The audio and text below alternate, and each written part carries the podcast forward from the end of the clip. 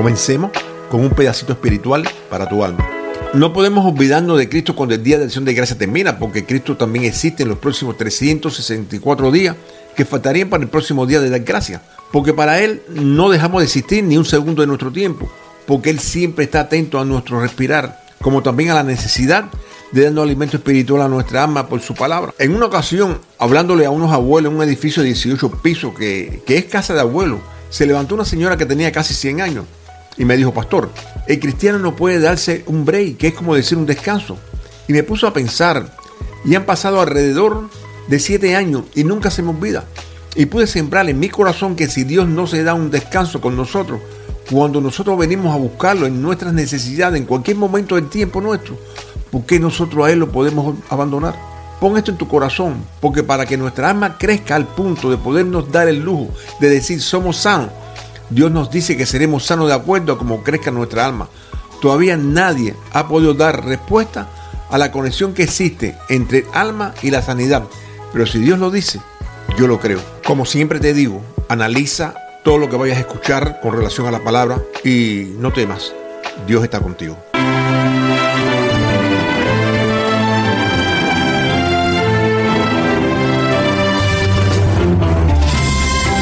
Esto es El Taller del Maestro con el pastor Jorge Abreu, un local espiritual donde estás invitado a transformar tu vida con la palabra de Dios, un lugar de sanidad interior. Bienvenido.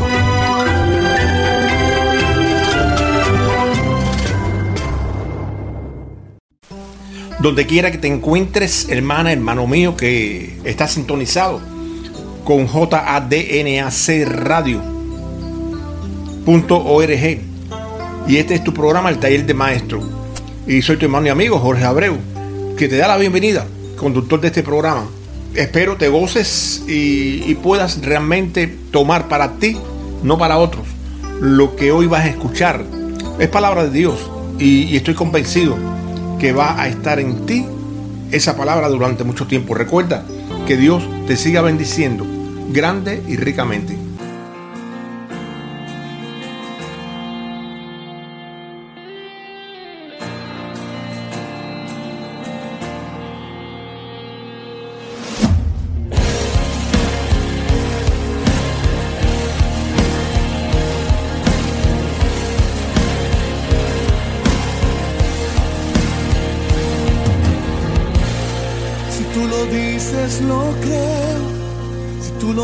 No haré. Si tú lo dices, lo tengo. Si tú lo dices, mi rey. Si tú lo dices, lo creo. Si tú lo dices, lo haré. Si tú lo dices, lo tengo. Si tú lo dices, mi rey.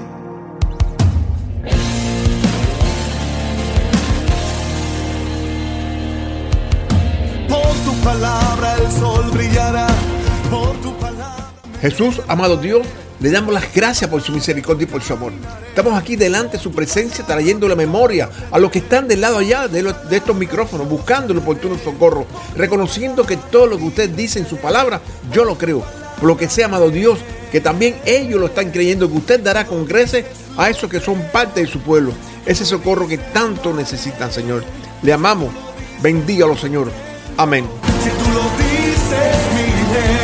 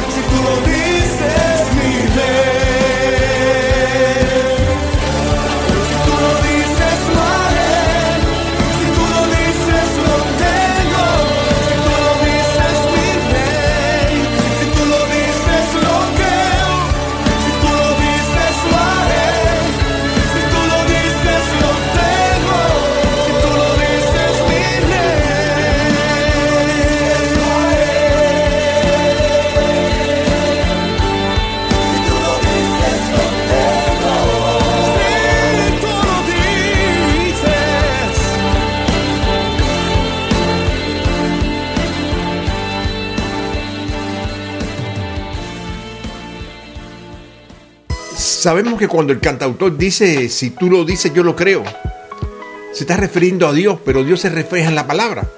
Y el autor intelectual de la palabra es Jesús, que es lo mismo que decir escritura. Y si fuésemos a nombrarla un poquito más espiritualmente hablando, podríamos decir que las escrituras es la voz de Jesús hablándonos.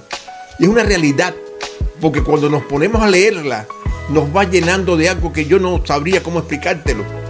Pero te da una paz que te saca de este mundo. ¿Alguna vez te has dado cuenta cuando vamos de vacaciones en un crucero que mientras más estamos aislados del mundo en el mar, cómo nos olvidamos de todo, principalmente de los billetes o facturas? Así mismo es cuando te pones a leer las escrituras. Es como si estuviera en el crucero, pero solamente tú. Pero esa no es solamente una puerta a la que tú le das pequeños toques y otra la golpea. Y muchas veces es duro para que te la abran. Quizás por la desesperación que provocan las necesidades que se puedan tener. No sé. Todos tenemos necesidades. Y muchos quizás diferentes, pero para poder entrar y sentirte realmente relajado, como si hubieses entrado a un mundo diferente al que vivimos, en nuestro tiempo, en nuestro hoy desordenado, consejo. Debemos de analizarlo con mucho cuidado para nuestras vidas, porque si piensas en otra vida como la del vecino, pierdes la conexión, pierdes la unción personal de Dios contigo. En ese momento, y, y te digo algo por experiencia, en ese maravilloso momento, tu ser espiritual está preparado para sumergirse en ese mundo que lógicamente es de Él, pero tiene una carne que se lo impide. Es por lo que siempre digo que en este punto es cuando entra en juego el arrepentimiento de todo pecado. Pero con arrepentimiento solamente no funciona. Si no has aceptado a Cristo como tu Salvador, tienes que pertenecer a su pueblo, tienes que tener el rango de hijo de Dios que al mismo tiempo te hace heredero con Cristo Jesús. Porque si no, de aquí no pasas. Pero si ya te arrepentiste, ya eres coheredero con Cristo, entonces puedes ponerte la escafandra de la imaginación porque para eso Dios nos dio el poder de razonar, para poder decidir y aunque tenemos cerebro, en lo carnal los pensamientos son espirituales. Ya aquí estás listo para sumergirte en las profundidades del mar bíblico, que son las escrituras. Mientras más aire espiritual tengas que, que sería tu fe, más te podrá revelar Dios lo que tú necesitas saber. ¿Te acuerdas al principio que se dijo que no sabíamos la relación que existe entre la sanidad y la prosperidad del alma para poder ser sano, le estoy pidiendo a Dios que me lo revele porque lo necesito. Ahora bien, solamente existen dos bandos, el bueno y el malo. Aquí sí no existe el, el independiente. Y esos dos bandos tienen un caudillo. Uno es Jesús, en nuestro idioma es igual que decir Yeshua, en hebreo que significa Salvador, que era mismo la manera más común del nombre en, español, Jesús, en el hebreo de la época. Y el otro, Satanás, más comúnmente llamado el maligno, el león rugiente que siempre está buscando a quien devorar y que es el que nos esclaviza, pero que fuimos liberados por la sangre de Jesús para que esos pensamientos que pueden ocupar nuestra mente a través del afán son los que provocan en nosotros esa, esa ansiedad afanosa. Quizás te preguntes, ¿El afán es pecado? Claro que sí. De eso tú puedes estar convencido. El afán es pecado. Y bien fuerte para que tengas una idea. Cuando el afán te coge, no te suelta. A no ser que empieces a pensar diferente. La palabra nos dice en Filipenses 4, 6, 7 que por nada estéis afanosos, sino sean conocidas vuestras peticiones delante de Dios en toda oración y ruego, con acción de gracia y la paz de Dios, que sobrepasa todo entendimiento, guardará tu corazón, o sea, nuestros corazones, vuestros corazones y vuestros pensamientos en Cristo Jesús. Aquí vemos algo muy importante. El afán es pecado, ya eso lo dijimos. Primero, cuando somos presa del afán por la necesidad reflejada sobre algo y queremos hacerlo por nuestra propia fuerza, pero no es que nos creamos que somos Dios, pero que sí es real, que ese estado afanoso nos desconecta de Él, de Jesús, de sus escrituras, de su palabra. ¿Y eso no es beneficioso? Fíjate cómo Él nos dice, por nada estéis afanoso, sino sean conocidas vuestras peticiones delante de Dios en toda oración, que no es otra cosa que soltar todas tus cargas, esas que te afanan y que provocan en ti el querer obtener lo que necesitas y provoca en ti el mirar equivocadamente hacia el lugar donde no debes. Pero cuando chocas con la verdad en Jesús, en su palabra, la cual te hace libre y te das cuenta entonces, ya arrepentido de haberte afanado, lograrás entonces entrar en ese momento de intimidad, de ruego, que es como, como dar a entender que ya llegaste al límite de tu fuerza, que lo que a ti te estaba pasando o te estaba sucediendo era como si fuese el fin del mundo para ti. Es cuando llegaste a entender que solamente Él, tu Dios, puede sacarte del dolor en el cual estabas sumergido. En ese punto, tengo dos noticias para ti.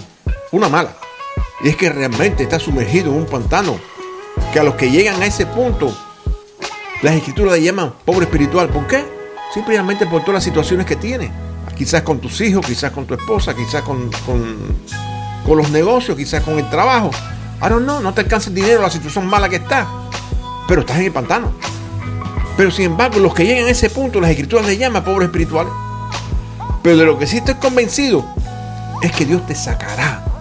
Porque dice que los que estén en ese punto, como estás tú en este momento, o estabas, de ellos es el reino de los cielos. ¿Cuántos nos hay que a pesar de tener todas las cualidades de un corazón dispuesto al de Jesús, como David, no han caído igual que David? Y que tire la primera piedra, ese que, que no haya pecado, ese que en algún momento pecó convirtiéndose en el David de nuestra época. Pero la misericordia de Dios es grande, grande. Y lo puedes gritar, es grande, la misericordia de Dios es grande cuando, cuando nos dice que con acción de gracia, en el antiguo quiere decir misericordia de Dios hacia nosotros y agradecimiento de nosotros hacia Dios para que, para que lo entiendas bien. Cuando llegaste a este punto de agradecimiento, estás sembrando en el corazón de Dios agradecimiento a través de obediencia. Pero recogerás del fruto de Dios hacia ti misericordia. Un cambio muy bonito. Porque nada más que sembrar agradecimiento por obediencia. Aunque ya cuando tú estás en el punto ese X, como te decía ahorita, en el, que ya te, llaman pobre espiritual, y te, te rindes a Él, y, y, los ojos hacia Él, y, le pide ese agradecimiento, se lo entregas a Él a través del perdón, te lo va a dar, te va a dar la misericordia. Entonces lo que tú estás dándole es el agradecimiento por, por obediencia y Él te dando misericordia porque te perdona. Y eso es lo que vas a recoger, el fruto de Dios hacia ti. Como te decía, misericordia. Pero cuando nos dice que la paz de Dios, que sobrepasa todo entendimiento, guardará vuestros corazones y vuestros pensamientos en Cristo Jesús, en ningún lado te dice que por lo que tú te afanaste, ya se resolvió. Tranquilo. En ningún lado te dice que ya eh, tus hijos dejaron de, ser revoltosos ya, ya te dice que tu, tu cónyuge dejó de portarse mal, que, que tú vas a salir de la cárcel, que tú te vas a hacer sano. En ningún lado te dice por qué lo que tú te afanaste ya se resolvió. Y te lo recalco. Sino que Dios va a cubrir tu corazón y tu pensamiento. Es como si Él te dijera, te vas a relajar. La lucha que tú tenías en tu cabeza se acabó ya.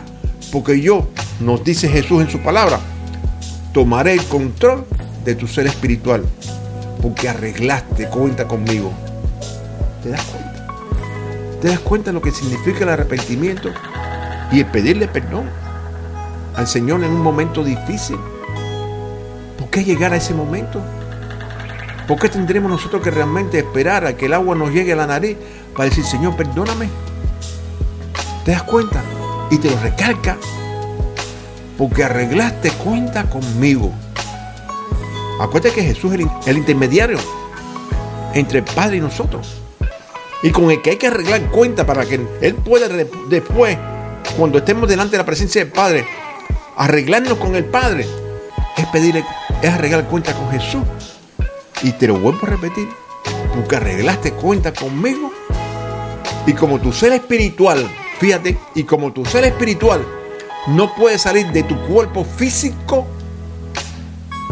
porque todavía está sujeto a su función, porque todavía no, has perdido la vida, porque todavía no te has muerto, porque todavía no te has recogido y por eso es por lo que está sujeto a, su función y que es única y exclusivamente para que se vea a través de la carne. O sea, para que los frutos que dan tu, ser interior se vean a través de tu carne como testimonio para otros que te miren a ti y quieran ser igual que tú. Que es realmente un sistema espiritual en óptimas condiciones, convertido ya de pobre espiritual a embajador del reino en la tierra. ¿Te das cuenta, hermano mío, cómo está funcionando todas estas cosas? ¿Sabes lo que significa todo esto? Que, que recobraste tu identidad celestial. Y la palabra nos dice que con Cristo estoy juntamente crucificado. Y ya no vivo yo, porque más vive Cristo en mí. Y lo que ahora vivo en la carne, lo vivo en la fe del Hijo de Dios, el cual me amó y se entregó a sí mismo por mí. Eso nos lo dejó escrito Jesús en Gálatas 2.20.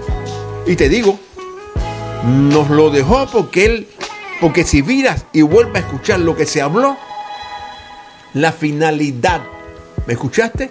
La finalidad de cubrir tu corazón y tu pensamiento en Cristo Jesús es que tú puedas reflejar que Cristo vive en ti, en tu propia carne, a través de tu testimonio, a través de los frutos tuyos, el fruto del Espíritu, que tiene que salir la flor de piel.